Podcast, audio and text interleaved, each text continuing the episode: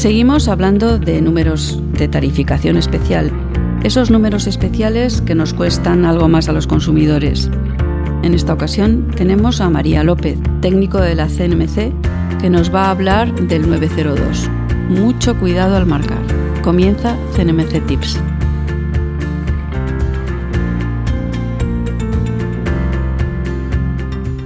Manuela López Besteiro, presidenta del Consejo de Consumidores y Usuarios.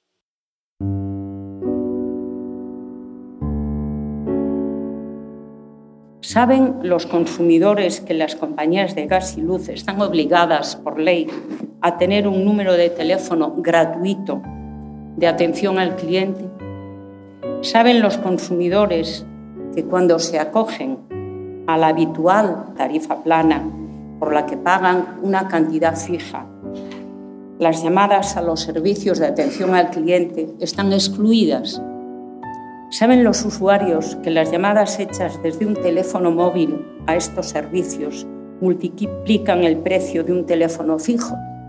Estas preguntas y muchas más indican la necesidad que los consumidores tenemos de más información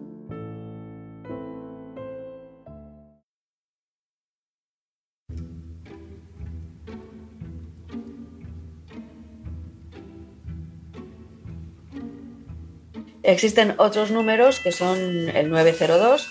Es un número que nació eh, como un número inteligente, como un gran avance para ayudar a las empresas a, aprovecharse de todos los servicios que, prueba, que proporciona eh, las llamadas telefónicas, pues para saber a qué hora llamaban los consumidores, eh, para saber también desde qué parte de España llamaban y cuáles eran sus, y, aquilatar un poco el servicio que prestaban al cliente.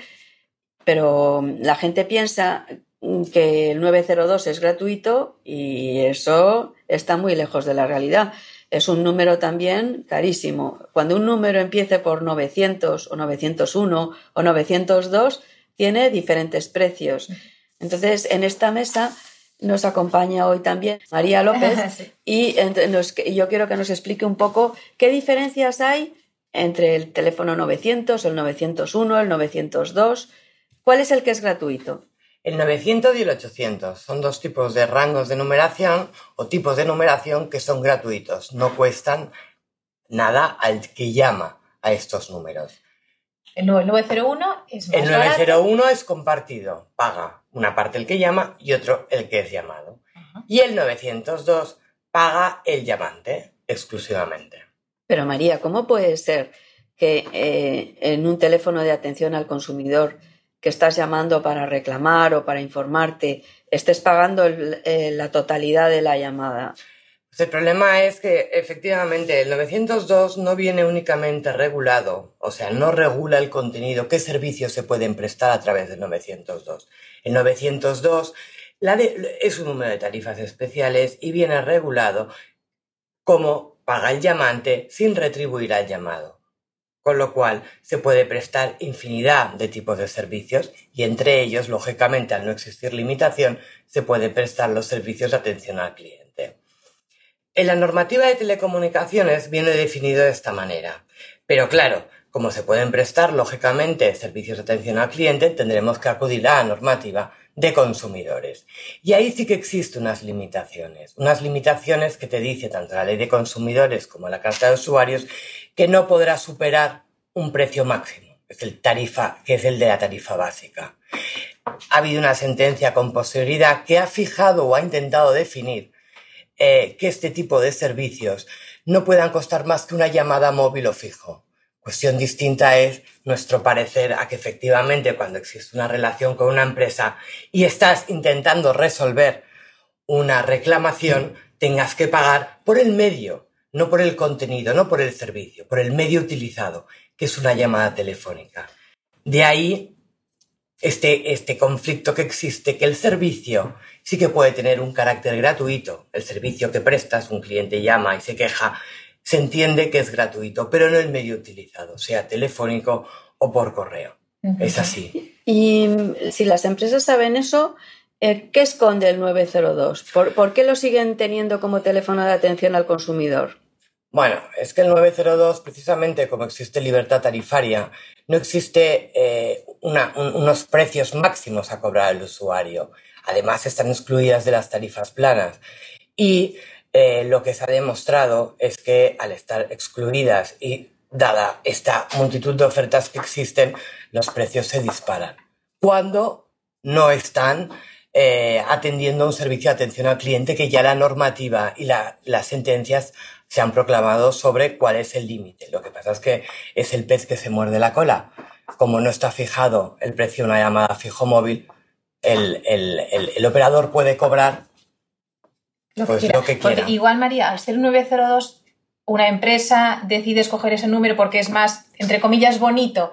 No, no te doy un 91, no te doy un 93, con lo que geográficamente me sitúo. Efectivamente. Se puede recordar más fácil, ¿no? El 902 es, uno, es el alias de, la empresa, es la carta de presentación de la empresa y, facilita al, usuario que llama pues eh, ventajas como que eh, la empresa puede recibir muchas llamadas, con lo cual no hay un tiempo de espera. Eh, si tú, la empresa se cambia de, ubicación, pues siempre es el mismo número. Se pueden recibir llamadas desde multitud de orígenes, fijo, móviles. Entonces, claro, al operador gusta ese número, porque como hemos dicho, es un número fácil de recordar. Y lo usan a la empresa, quieres decir. Para, la empresa, para el usuario, efectivamente. Para el usuario, beneficios es que es fácil de recordar. María, es el más pero nada es gratis. Efectivamente. ¿Qué le da la operadora Efectivamente. a la empresa para que tenga ese número?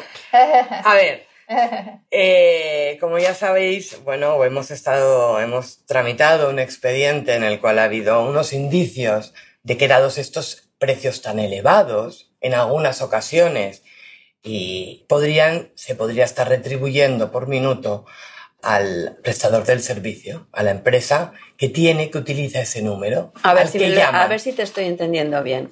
El operador le paga a la empresa por tener el 902. ¿Es así? Eh, bueno, eh, de hecho se han abierto, hay indicios, se han abierto cinco procedimientos sancionadores que, que bueno, que existen, que, que, que, habrían indicios de que se está retribuyendo. Es un número muy interesante. ¿Cómo les retribuyen? ¿Les pagan pues como el call center o cómo es esto? En algunos, eh, ahí existen diferentes modos de, de, de esta retribución, se están estudiando. Uno puede ser por minuto, otros a través de descuentos. Eh, hay que analizarlo. Normalmente lo hacen a través de reversiones, o sea, yo te pago una cuota, esa cuota no te la de, no te la, no te la satisfago a ti, operador, que tienes el número asignado, el que lo tiene el titular, pero no te cobro por otros conceptos. En cash mm, es imposible de, saber si se está pagando en efecto o son más pues relaciones eh, pues, en servicios los mismos, efectivamente. Pero en, ello estamos. O sea, para entendernos, cuando llamas a un 902 no solamente estás eh, presentando una reclamación, sino que le estás ayudando a la empresa a la que estás llamando a que pague su call center, su centro de atención de llamadas, a que conozca mejor a sus clientes, a qué hora le llaman y desde qué lugar del mundo están recibiendo la llamada. Y, y si me apuras también, porque muchas veces esas llamadas son grabadas, el motivo de, de la queja. ¿Es así? Efectivamente. o sea, no solamente te quejas, sino encima pagas por la queja. Si no pagas, efectivamente. cuando a través de los 902 se presta el servicio de atención al cliente.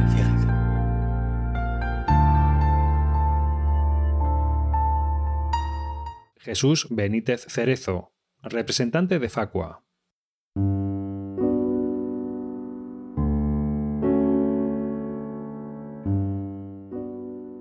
Eh, yo creo que en, este sentido, la labor que desde FACUA venimos haciendo desde hace bastantes años es, meritoria. Eh, ya en el año 2015, como se ha también eh, dicho, denunciamos a 16 proveedores de servicios del 902 porque se ofertaban o en sus reclamos publicitarios indicaban que bueno, se comprometían a transferir parte de la retribución que percibieran por las llamadas que realizasen los consumidores a la empresa prestadora del servicio de atención al cliente. Esta es una práctica que está expresamente prohibida en el artículo 21 del Real Decreto. Exclusivamente la CNMC ha incoado expediente sancionador contra cinco de estos proveedores de servicio. A lo mejor esto está explicando que haya un gran número de empresas que están cambiando em, este tipo de números de atención al cliente. Em, a mí me viene a la cabeza que Renfe lo ha hecho recientemente, por ejemplo, y no quiero hacer publicidad de Renfe, pero em, eso a lo mejor eh, podría ser un ejemplo a seguir, ¿no? Bueno, podría eh, ser una ayuda, efectivamente, que existan empresas que se han visto eh, llevadas a cambiar este tipo por otro tipo de numeración. Como no existe una regulación específica ni una prohibición, pues los operadores van allí donde posiblemente puedan obtener los, las empresas unos beneficios. Se ha visto la posibilidad de indicios en este expediente sería interesante que los operadores migraran a otros, a otros números que no les reporten beneficios, pero sí al usuario. Porque hay una, hay una, cosa que yo no entiendo. Eh, por ejemplo, la empresa en esto, eh, cuando, cuando pone el 902 para atención a sus clientes, eh, está obteniendo por parte del operador telefónico unos servicios adicionales. Hemos explicado que es saber de dónde viene la llamada, a qué hora viene la llamada, eh, puede cambiar la ubicación de la sede de la empresa sin que eh, sus clientes sepan que se ha movido, todo este tipo de cuestiones. Y eh, si, quisiera hacer esto a través del 900, podría hacer, que es otro número inteligente. Yo creo que sí, que, en el, que podría hacer las mismas, porque al final son servicios de red inteligente o servicios de tarifas especiales. Me refiero, están englobados dentro del mismo tipo de numeración y no habría problema. El problema es que nos reportaría eh, ese posible beneficio que es la única explicación que da lugar a, que no se migre a otro tipo de numeración como los 800 de hecho, Hay empresas de servicios básicos que tienen los dos. Eh. Que para averías llamas al 900, pero para, contratación llamas al 902.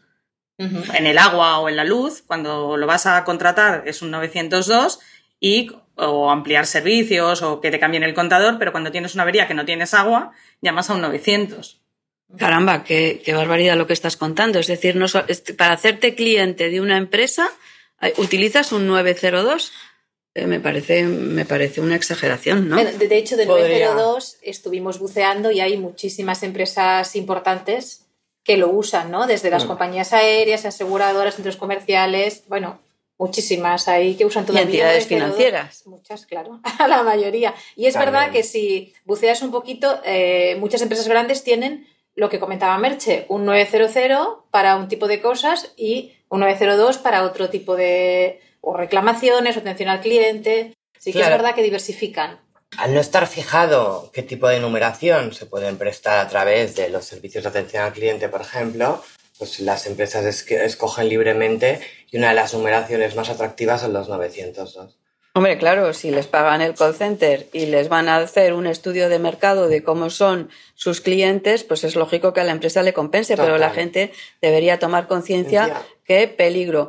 ¿Por qué peligro? Porque ¿cuánto cuesta un 902? 902. Llamar a un 902. Eh, un 902 vale, lo normal es que desde un fijo ya cueste una llamada interprovincial y desde, una, desde un número móvil, pues eh, se dispare la llamada porque es muchísimo más caro. Como no está regulado, no sabemos eh, lógicamente el importe, pero sí que al compararlo en un estudio que hicimos en esta resolución que te comentaba, se disparaba el precio, lógicamente, por no existir libertad. Con un ejemplo, ¿qué, ¿a qué entiendes por disparar? Pues eh, llegarse incluso a multiplicar nueve veces el precio de, un, de una llamada de móvil a, a, fijo.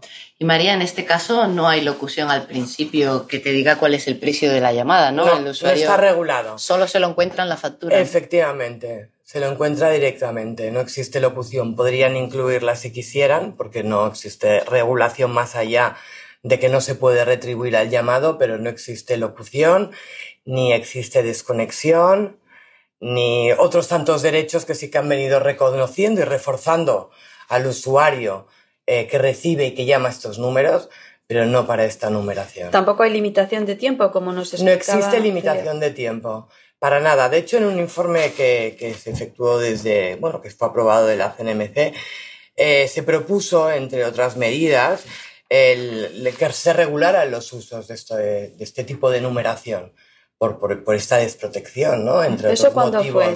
¿Lo recuerdas? En el informe sí que se hizo el proyecto de orden de tarificación adicional, el que se, se refería a Celia, el del año 2015.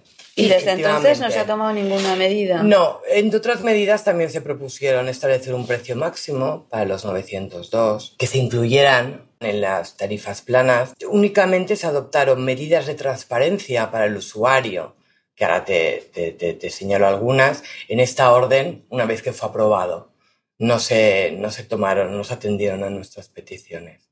Simplemente, pues, por ejemplo, cuando el usuario, imagínate que un operador quiere incluirla en una tarifa plana, el 902, debería de informar al usuario. En la factura también debería de, explicitar, tal como dice la carta, pues eh, lo que vale una llamada a los 902. Y María, una pregunta, ¿de este número nos podemos desconectar? Igual que hemos hecho que de 118, yo no, no puedo decirle a mi operadora, no me dejes llamar. En los 902 tampoco. No, no existe una regulación dirigida a, a, pues, llevar a cabo una desconexión por parte de los usuarios cuando llaman a los 902.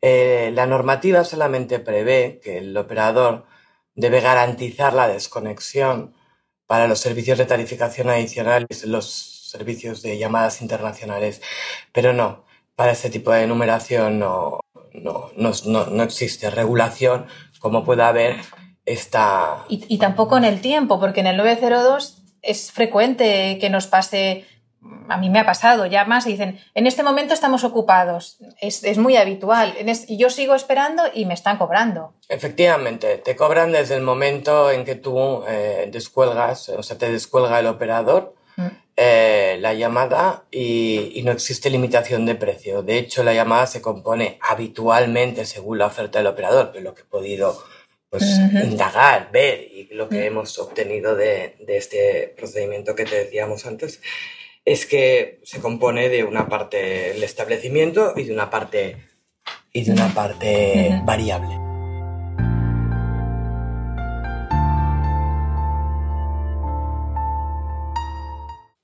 Sayoya Arteaga, Oficina del Defensor del Pueblo.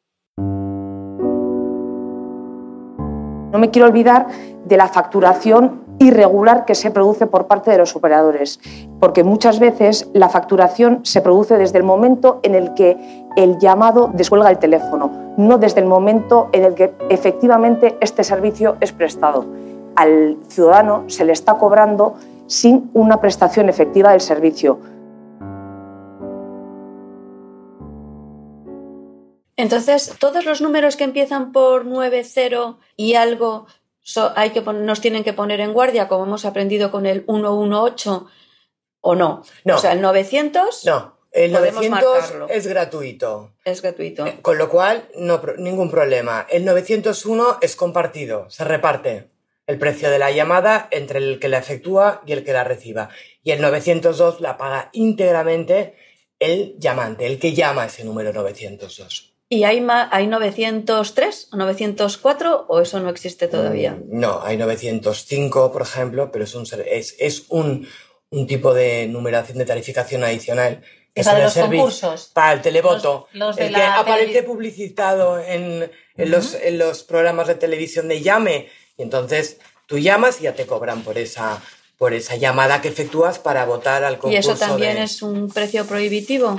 Eh, bueno, están regulados porque son, son servicios que sí que garantizan al usuario que tiene que saber lo que se va a cobrar por esa llamada que se efectúe. Se viene regulado y contemplado porque ya es un número de tarificación adicional. Tiene otra, otras características y otro nombre, aunque está englobado como tarifas especiales, ¿no? El usuario puede tener un cargo mayor a lo que le costaría una llamada a soporte. Bueno, pues yo espero que muchísimas gracias Celia, María, Sonia, Merche. Yo espero que os haya resultado útil este tipo de, aclaraciones y lo más importante es que la gente que nos escuche recuerde que si llama a un teléfono que empieza por 90, tiene que estar tranquilo cuando es un 900 porque es gratuito, empezar a preocuparse si es 901 porque eh, pagará parte de la llamada y si es un 902 que tenga mucho cuidado porque va a pagar, no solamente va a ejercer, su labor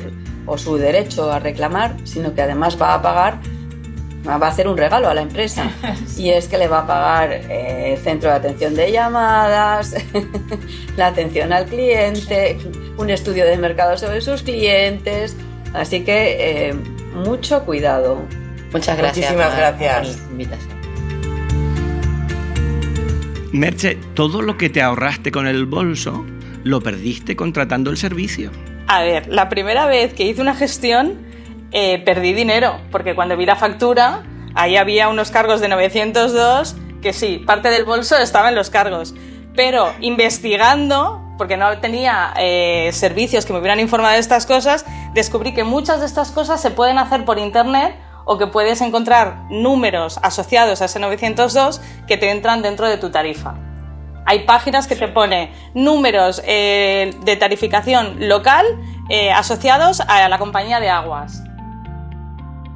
la Ley de Servicios de la Sociedad de la Información contempla que los servicios de atención al cliente son un derecho irrenunciable de los consumidores.